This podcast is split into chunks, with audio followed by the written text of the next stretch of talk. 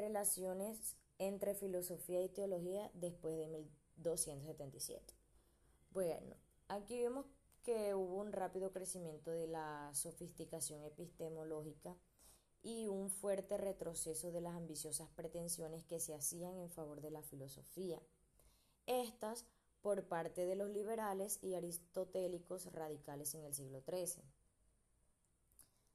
Es importante resaltar que la capacidad de la filosofía para estar a la altura de los estándares aristotélicos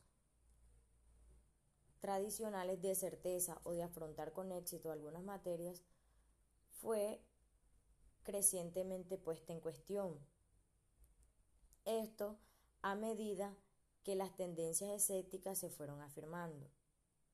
Dicho de otra manera, se llenó una paz práctica en la cual se obligó a la filosofía y a la teología a separarse, a aceptar sus diferencias metodológicas y sobre esta base aceptar las diferentes esferas de influencia. Bueno, vemos otro, otro punto clave y es que en el siglo XIV los teólogos y filósofos naturales, o sea, lo que hicieron fue preocuparse cada vez más por el tema de, de la divina omnipotencia. Este es un tema tradicional dentro de la teología cristiana. Pero la importancia de este, o sea, se renovó con las condenas. Pues aquí nos dice que si Dios es absolutamente libre y omnipotente, se sigue que el mundo físico es contingente en lugar de necesario.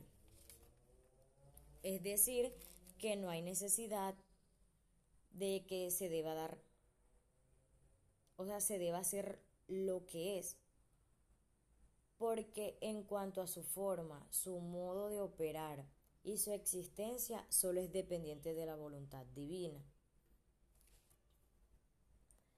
Dentro de las relaciones entre teología y filosofía, vemos que se dan dos líneas argumentales. La primera nos dice que, que si la naturaleza no tiene sus propios poderes permanentemente asignados, pues la idea de un orden natural fijo queda, o sea, entredicho. Y la filosofía natural seria se vuelve imposible. Y la segunda es que la aceptación de que Dios podrá haber creado cualquier mundo que él deseara, pues llevó a los filósofos naturales del siglo XIV a entender que el único modo de descubrir cuál consiste en ir y mirar, o sea, es decir, a desarrollar una filosofía natural empírica, la cual ayude a introducir la ciencia moderna.